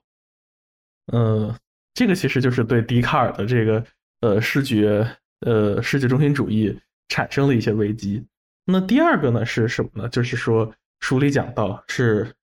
呃巴黎的这个城市景观呃产生了变化，就是城市的人群呢会被一种全新的呃全新类型的这个感官嗯所统治。然后比如说在这个呃一八五三年。巴黎作为一个整，巴黎作为一个整体，才第一次得到了确切的地图测绘。然后在那个时期的整个人们也拥有了很多呃新奇的呃经验，比如说这样的呃世界博览会、铁路旅行，呃等等。那在这个过程当中呢，其实呃呃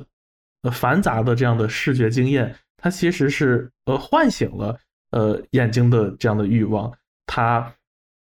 把之前就是说看似很冷静的、客观的这样的一个观察者，呃，转变为了一种呃看热闹的人。那最后呢，就是相机的发明呢，它其实也揭示了一些这个呃，开始质疑呃我们是否能够去再现这个真实的这样的一个世界。那比如说相机的这个照片呢，它其实是可进行修改的，而这个相机呢，它也展现了我们的这样的视觉的无意识，也就是说，呃，转瞬即逝性。这样的转瞬即逝性呢，其实是对于我们本身来说，就是人类的这个眼睛本身来说，它其实是无法捕捉的啊。那在这个过程当中，呃，其实人们开始会产生，呃，对于之前我们非常确信的这样视觉的基础，我们通过 observation，通过观察。我们建立了这样的一个近现代科学的一个呃经验的实证的一个基础，那在这里呢，其实都产生了一些动摇。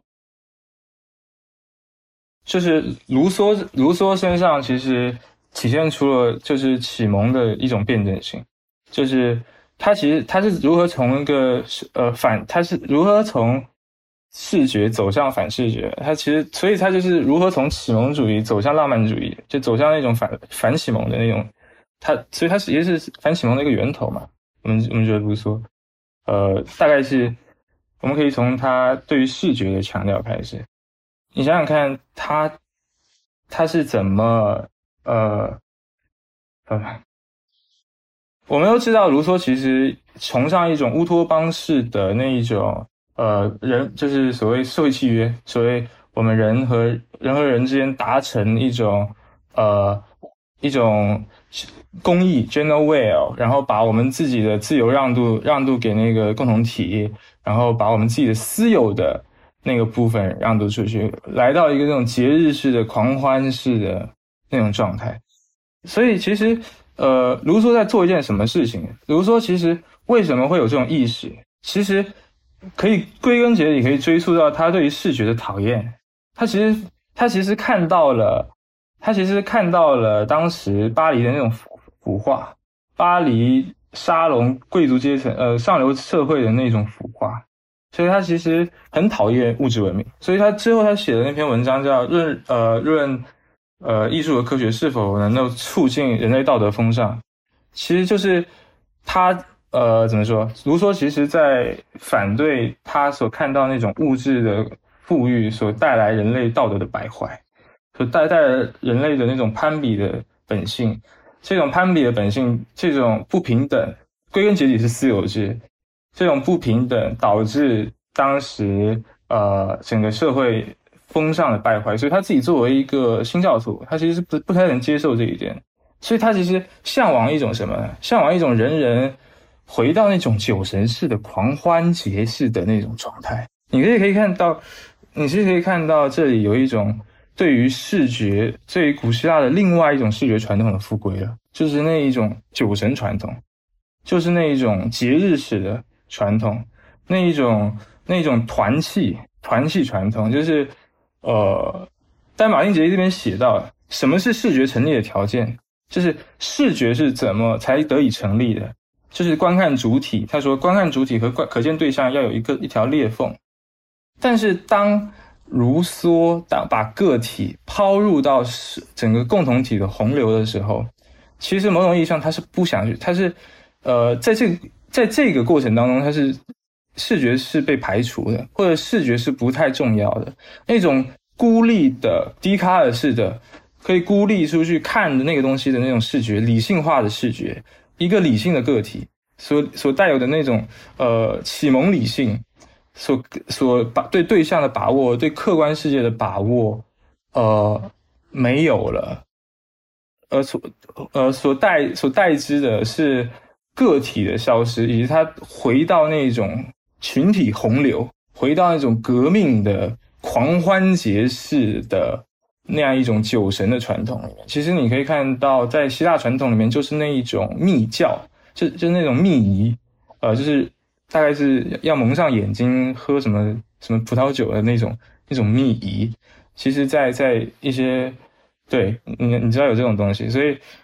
所以其实卢梭的那种反启蒙，它其实恰恰来源于他对于视觉性的那种那一种厌恶，他其实很讨厌当时整个法国弥漫着那样一种呃腐败的视觉，说白了就是一种腐败的视觉，是一种官能的享受。那他要回到那种公社式的，就是在《人类不平等的起源》里面写到那种公社式的，人和人之间没有隔膜的乌托邦式的状态。但那种乌托邦式的状态，就是它某种意义上是没有笛卡尔式的视觉，呃，是没有笛卡尔的式的那种启蒙视觉的，是没有笛卡尔式的那种个人孤悬于外、把握对象的那样的那样一种很呃很清醒的、很独立的个体的的那种视觉性。呃，卢梭的也是一种嗯。革命式的，革命式的其实是其实就是反视觉，所以你可以看到很多的革命，包括新教革命，也是是破坏现象。它其实很很很多情况都是反视觉，包括法国大革命也是。它它一开始是不是反宫廷的那种视觉，是罗可可的那种。他其实反对的就是所谓巴黎巴黎对，就是法国宫廷的那种罗可可的那种呃很腐败视觉，是说白了他们其实很反对这种东西。但是但是他们又回到又后来他们又。呃，又把这个东西又又又把视觉给重新回返了，就是视觉又回来了。呃，因为他们排除了那个国王的视觉，但是他重新架设了一个视觉，就是启蒙视觉。他们重新架设了一个启蒙理那个理性理性作为那个崇高的视觉，它很像是什么呢？很像是红太阳，你知道吧？就是我们把那个东西给打倒了以后，我们重新抬出一个那个从那个视觉。呃，那个是因为一九八四那奥威尔式的那个视觉，那那个视觉是它同样有一个，它同样有一个号召力的，有有一个话语的嘛，有革命，革命就变成那个，革命就是变成那个崇高视觉，又又又是一个重新抬出，是又又是一种，呃，视觉中心，它并没有排除掉这个东西，它其实很像托克维尔讲讲那个救助和大革命里面谈到那种。嗯，你是打倒国王，但是你并没有，你并没有排除掉整个整个社会的那个制度的根源，所以你打倒国王以后，他你只会变得更集中，那个视觉只会更集中，但只是换了一个名义的，那个启蒙视觉就是一个诠释的那诠诠释，所以所以到后面那个法国大革命演变得非常暴力，非常暴力，就是因为你永远无法打败那个视觉，说白了，你原来那个国王那个视觉。原来国王那个眼睛，国王之眼，其实是一个很，呃，其实是一个明确对象。但是你现在现在回到了一个理性，这理性，人人追求的那个理性的那那个那个权那个崇高之言，那个罗伯斯庇尔，你杀罗伯斯庇尔，你也没有办法追求到那个东西。所以其实，呃，其实其实后来你可以看到，呃，卢梭，卢梭在这里，他其实某种意义上开启了，他其实在他的文本里面就有他的浪漫主义，他其实就是反对，呃，对于启蒙理性的这一种反思。啊，但但是当然，卢梭这里他有一个很矛盾性的，他的理论里面有很矛盾性的。很多人说他是极权主义的起源嘛，就是嗯，很多人说他的那种把自己个体抛抛到集体里面的那一种呃状态，其实是后来开启了希特勒的那一种。呃，但是这是这是另外一个话题，对，有点说有点对。就是嗯，那在这个部分的结尾呢，我们也可以看到马丁一杰说。这个呃，杜米埃的漫画可以被解释为十九世纪晚期的视觉中心主义自身状态的象征。启蒙运动从远处固定的凝视，狄德勒等除外，可以被认为是一种冷静的认知。现在，这种凝视开始被新文化的风气所动摇。呃，社会和技术变革带来了新视觉体验的广泛传播，这让眼睛中传递出真理和幻觉变得不确定。虽然直到一八九零年代。呃，主导思潮仍然是以观察为主的方法的实证主义，还有应对还有对应的文学的自然主义，但一种新的态度已经出现在视野中，被我们称为笛卡尔透视主义的霸权开始解体。最初，这导致人们对另一种世界制度，包括那些等待从早期时代中恢复的制度的探索，导致了二十世纪对视觉中心主义的全面批判。后者采纳了明确的反启蒙情绪，在法国绘画从印象主义到后印象主义的进程中，在现代主义文学理论和实践的发展中，以及在伯格森的新哲学中，我们能观察到它的明确迹象。我们必须在下一章中探讨这些过渡性的现象，然后才能详尽探讨近期二十世纪法国思想中对视觉的质问。那就是从整个。印象主义到伯格森开始，就我们已经发现，呃，逐渐是有一些反启蒙的这样的一些情绪和实践，嗯，来对这个笛卡尔的世界中心主义的这样的一个霸权进行冲击，嗯，那从这部分之后呢，就我们就来到了一个呃反视觉中心主义呃话语的一个呃准备阶段，那。我们先想从这个印象主义来开始谈。对我，我其实可以讲，就比如，比如我们前面讲到那种视觉虚无主义，其实视觉性，其实印象主义它是其实是一种视觉虚无主义。什么意思？其实你像歌歌德以前做过一个实验，那就是让你看一个看一个呃一一一个光一个光线。然后把那个把那个灯关掉以后，然后你会发现那个光线，你还能看到余影，就是你知道，就是你的你眼睛的余像嘛。所以实际上是什么？就是你会发现是什么？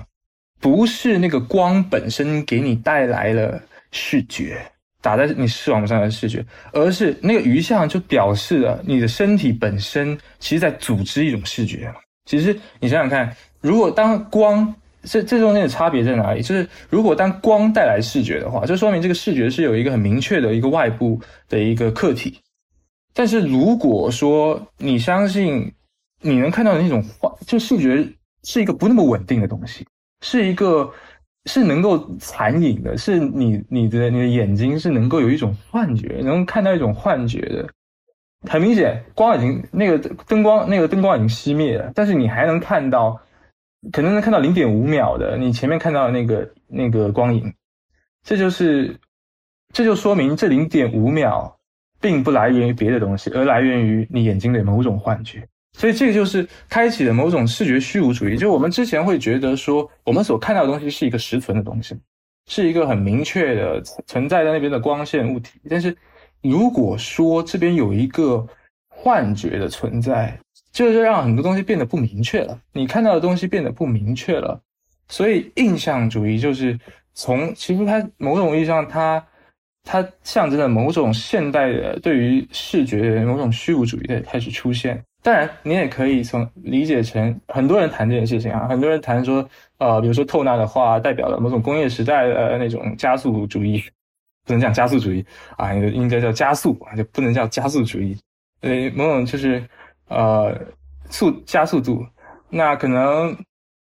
可能呃，乔纳森·克拉利会说，这代表了你知觉的某种溃散。知觉啊，对，乔纳森·克拉利写过一个知觉的悬置，我们可以可能下次可以聊这本书。啊，知觉是如何在现代性呃视觉下的现代性的制度底下变得涣散啊，变得模糊不清啊？这是他从马奈那里得出的结论。那呃，印象主义就是就是这样一种。一切都变得烟消云散的时候，比如说我跟别人聊过这个问题，就是别人会问你，你有你觉得现代性是是是因为现代性导致的印象派吗？还是然后我可能有一个脑洞，就是会不会是因为那些思想家看到了印象派，才才发明了现代性一个词语？就是其实印象印象主义是非常啊现代性。我们讲讲到那种烟烟消云散的东西。就是比如说你去看，比如说你去看德加，德加的那样一种啊，对于瞬间的那种捕捉，比如说你看雷诺阿，雷诺阿对于光影的那种捕捉，那个那那是一个其实是很不牢靠的东西，印象派嘛。比如说莫奈，那个光线是是是很很微妙的，那光线是很微妙，它它没有它是没有固定的一个一个客观的东西。譬如说我们之前会谈到。呃，比如说十七世纪的绘画，或者呃，比如说呃，比如说格勒兹，比如说拉图尔，比如说雅克路易大卫，比如说在之前拉斐尔，他们所绘画的东西是一个实在的东西，要不然就是一个神话的故事，它是一个呃很明确的在那里的东西。但是到了印象派这里，那个是一个可能下一秒就变得不一样的东西。那是一种，呃，其实某种意义上，那是一个光线，它在绘画的是光线，而不是物体，而不是形体。那个光线就会变，就会让，呃，它捕捉光线这件事。所以你可以看到，呃，莫奈他画一个草多，他画五十多幅，呃，他画睡莲，他可能画很多。但这就是，这就是现代的那种视觉虚无主义。它是如何，呃，什就什么叫现代的视觉虚无主义？什么叫做视觉现代性？其实我们可以从印象主义这里寻找，就是首先它是一个不定型的东西，它是一个不牢靠的东西。那其次，紧接着就是你会对这东西有点不信任，你其实你其实你其实并不相信这件事情所呃表征的那个物体。而是你其实会更关注这件事情本身，就是这个画面本身，就是你会更关注视网膜本身，而不是是而不是对象的那个物体。所以在笛卡尔后世主义，他的那一种所表示、所呃所表征的资本主义的那样一种对于对象化，有一种拜物式的那种热情、那种凝视，它马上变成了变对变成了对于呃。光影世界的一瞥，一种瞥是一种一种 glance，一种，它不是一个那里有一个东西，然后我去注视它，而是现在这里有有一个画面，然后我我一瞥，然后可能下一瞥就是那那那里又换了一个别的光影，所以在这里现代性的那一种烟消云散，呃，在在印象主义这里其实是非常可以理，就是。其实是非常明显的，但是另外一方面呢，就是你会对这种东西产生了一种深刻的怀疑。紧接着呢，就呃这一章的后半部分呢，就讲到了这个伯格森。然后伯格森呢，我我个人认为啊，他其实呃在整个这个身体转向当中，其实起到了一个非常关键的一个作用。嗯，那是因为就是呃这个身体转向呢，就是在。这个 Martin J 这个叙事当中，他其实是重新把这个巨身的这样的一个视视觉或巨身的眼睛，呃，拉回到我们的这样一个论述当中。因为实际上在此之前，就不管是呃笛卡尔还是上帝的这样的眼睛，它都是一个呃非巨身的一个视视野。那另外呢，就是呃，它其实也预示了后面这个呃梅伦庞蒂呃来看这个问题的东西。那实际上呃，我们来对，那因为尽管传统的哲学史呢探讨的伯格森大多还是跟时间有关，所以他很少去讨论这个身体性的问题。但是在这里，其实我们可以看发现，就是呃，时间的这个绵延和空间的这个广延呢，它其实是有一个差别的。也就是说，呃，绵延是不可分的，而广延是无限可分的。在这里呢，其实就可以再引申到时间和空间这样的一个差别。那伯格森主要有几个贡献，第一个呢，就是这个视觉的去超验化，然后二呢是这个认知主体的。再肉身化，第三个就是重新去评价了这个时间的价值是高于空间的价值，也就是针对这个空间时间化的这一个问题。那我们接下来就主要再谈一谈伯格森。对，那伯格森其实就是，呃，你你想想，我们前面讲到芝诺，芝诺其实就是那样一种，呃，对于时间的空间化。你你就是你会把图形，你会把时间给切片。切成一片一片一片，但时间实际上时间都是不可切片，它可以无限细分的。时间是一个量子式的，对，时间是一个量子式，它是不能，它是不能，它是不能细分的，它是不能划分的嘛。所以你必须在生命的直观中把握这个东西。那个直观，所以你你你并不能用你的视觉，你的一眨眼的功夫，就你的视觉，你看这个东西是形成一幅图像，那图像是又是。被马上的写入你的大脑，存档注入你的大脑，那可能，呃，弗格森并不会喜欢这样。比如说，他会更喜欢嗅觉，跟听觉，因为那个东西是一个更绵长的，更更有那种时间性的。而好像视觉天然的标注着空空间性，视觉天然的标注着你对于这个东西的理解，你对于你你你对于眼前所看到这个东西的视觉性的理解，而不是一种肉身性的感知。那对啊，后面美洛庞蒂。呃，尤其理解，尤其知道这件事情，然后包括呃，我们如果用视觉去理解这个东西呢，它就是诗江式的，就是你你会呃，其实就是芝诺，其实就是芝诺式的时间。但是这个东西在什么东西体现的特别明显呢？其实是电影。你想想看，电影的时间其实是非常呃是非常有误导性的。你想电影是怎么组成的？电影是一帧一帧一帧组成的。电影，哎，有没有？电影是一帧一帧一帧一帧，所以电影的电影的那一个，它每一帧其实中间是有停顿的。但是你你把那个停顿，你你以为就是你把那停顿去过滤掉，你你把那停顿去过滤掉。但电影其实某种意义上，它就是一个视一个视觉化空间，就是一个视觉化时间的隐喻。你想，你想想看，当你看电影的时候，你看到的每一帧其实是一个定格，但是这就其实就是你在理解时间的时候，你经常会说这一秒、下一秒、这一刻、下一刻，但是时间不是这样子流动的，时间是一个绵延的过程，所以电电影式的时间是我们通常理解那种庸俗化的时间，但是时间并不是这样子的，所以，所以在伯格森这里，他开始，他其实。在这个意义上，他其实他他是在这个意义上否定视觉，或者不能讲就是，对对，它它是一个反对一个空间化的时间，所以它在这个意义上，因为然后又是因为空间和时和视觉其实是有一种天然的亲亲呃一种亲缘性的，所以他其实是比较讨厌视觉。所以这博格森其实他反视反视觉中心，他是反的是这个。那之后呢？我们能够看到这个，像比如说巴塔耶呀、梅伦庞蒂，还有拉康等等一系列的这样的这个反视觉中心主义的话语。那我们可能就简要谈谈其中几个。那比如说巴塔耶，我们应该怎么来理解呢？呃，其实这样，巴塔耶还是很好玩。就是首先，巴塔耶在他这里，他直接把眼睛定，就是他想象成是一个很卑贱的东西。你想想看。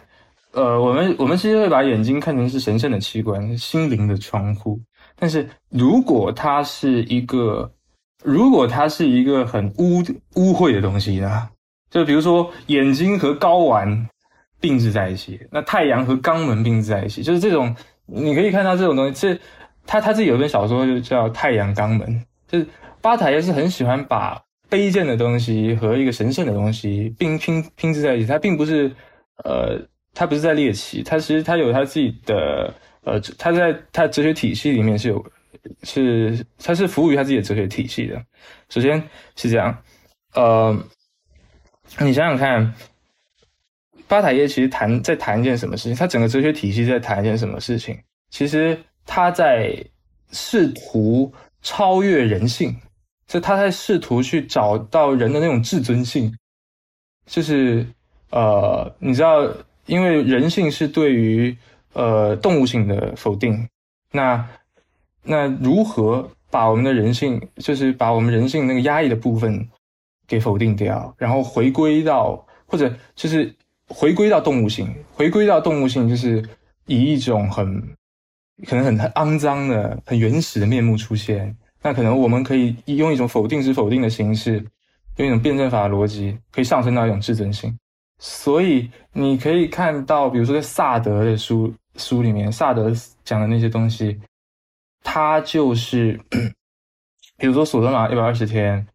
啊，他是怎么样用啊？怎么讲？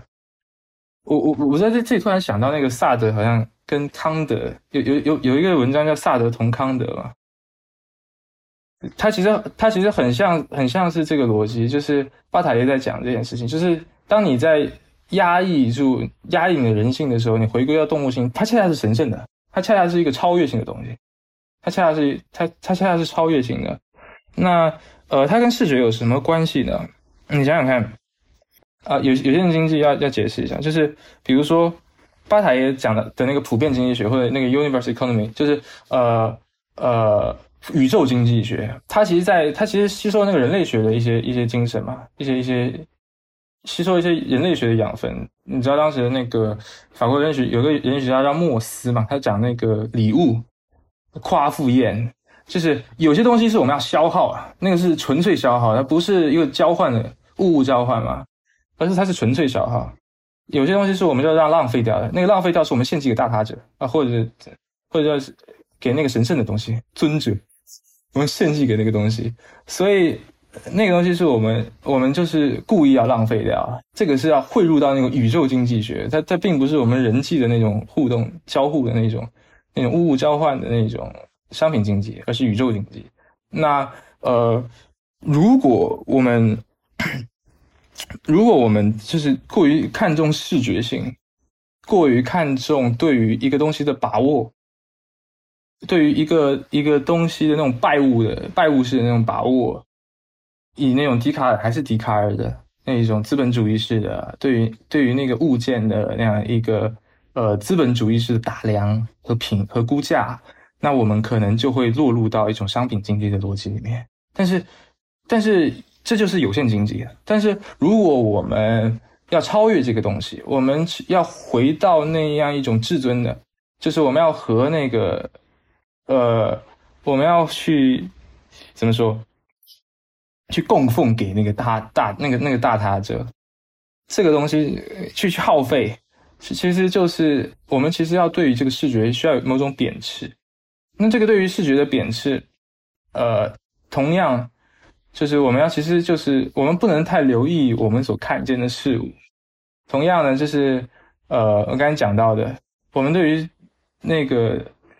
对视觉作为我们人的主体性，嗯，作为我们，你知道，你就像在干嘛呢？我我我举个不不恰当的例子，就像 S M 对那个东西，就是呃，比如说字母圈这种东西，其实。施受虐的一方的那个那个快感的逻辑，施是要献祭自己的主体性的嘛？但献祭自己的主体性所求得的那个快感的逻辑，它其实是某种意义上，它是拒绝视觉的。它其实是要来到一个还是九层传统，还是我刚才讲的巴洛克传统，疯狂的逻辑，那一种对污秽性的拥抱，对于那样的一个呃，对于宇宙经济的，对于那种。呃，那种迷狂的酒神性的那种疯狂的强调，肉体就是那种很原始的动物性的强调，其实它可以超越人性人性的那个部分，然后其实重新来到一个那个至尊的那个地位，来到一个那个至尊性的那个地位，所以其实就是否定之否定的逻辑。所以它超越视觉性，恰恰就是因为，呃，当人性把视觉性作为人的理性所抬出的时候，人强调人的理性和人性，而且就是人性就是人的理性这件事情的时候，我们其实就要把眼睛割掉，我们其实就要，我们就要就要把眼睛给锯齿掉。啊，像那个，你想想看，你有没有看过一条安达鲁狗？那个布鲁诺也拍过拍过一个短片。他呃，当然这呃呃，马丁杰还谈到就是巴塔耶可能跟那个超现实主义的关系。那一条安达鲁狗就是一部这样超现实主义的短片。那呃，他要割掉眼镜，他要割割掉眼睛，然后他剪接一个蒙太奇，就是切了一个月亮的镜头啊，一个一个一个鸟还是什么，一片乌云划过月亮。然后跟那个眼睛起，嗯，封在，然后那整部电影又是一个非常污秽的，一一非常呃，充满了各种什么蚂蚁在爬行啊，什么骆骆驴子的尸体等等等等。它其实，呃，巴塔耶其实在强调我们要拥抱污秽性，这个东西其实和超现实主义的另外一个一个一个棋手就是那个叫什么布列东，他其实就反过来，布列东其实强调那一种。你你知道布列东其实强调那一种我们要引领式的视觉，他他的那个超现实主义是那种阴，那种那种好像是那种很崇高的那种视觉，就是但是不，但是那个巴塔耶，所以后面那个超现实主义它是它就分裂了，分裂成两派，那个巴塔耶显然就是那一派，他说我们要去看向那个污秽的那一面的，因为这一面其实可能是，它不单是怎么说。它不单是呃，怎么讲？它不单是一种猎奇，它更多可能是一种对于人性的超越。对，所以它其实是可以赋予它一种至尊性。对，差不多。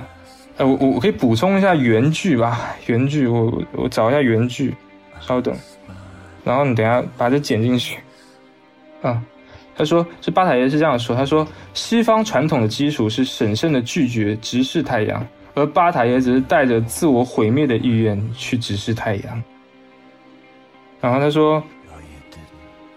思考太阳的两种方式反映在伊卡洛斯的神话中。他寻求具有崇高之美的太阳，但被燃烧着的报复性太阳所摧毁。”正如一位批评者是所指出的，在某种意义上，巴塔耶的伊卡洛斯可被称为倒转的，因为他落入太阳，而不是落回地球。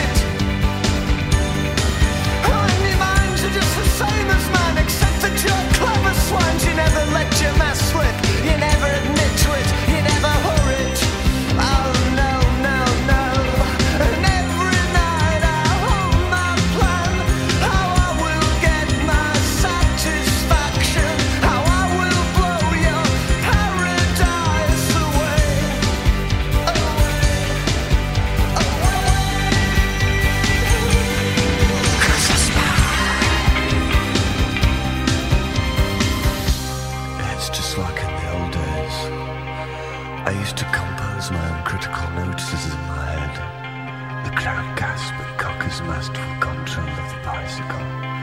skillfully avoided the dog turd outside the corner shop.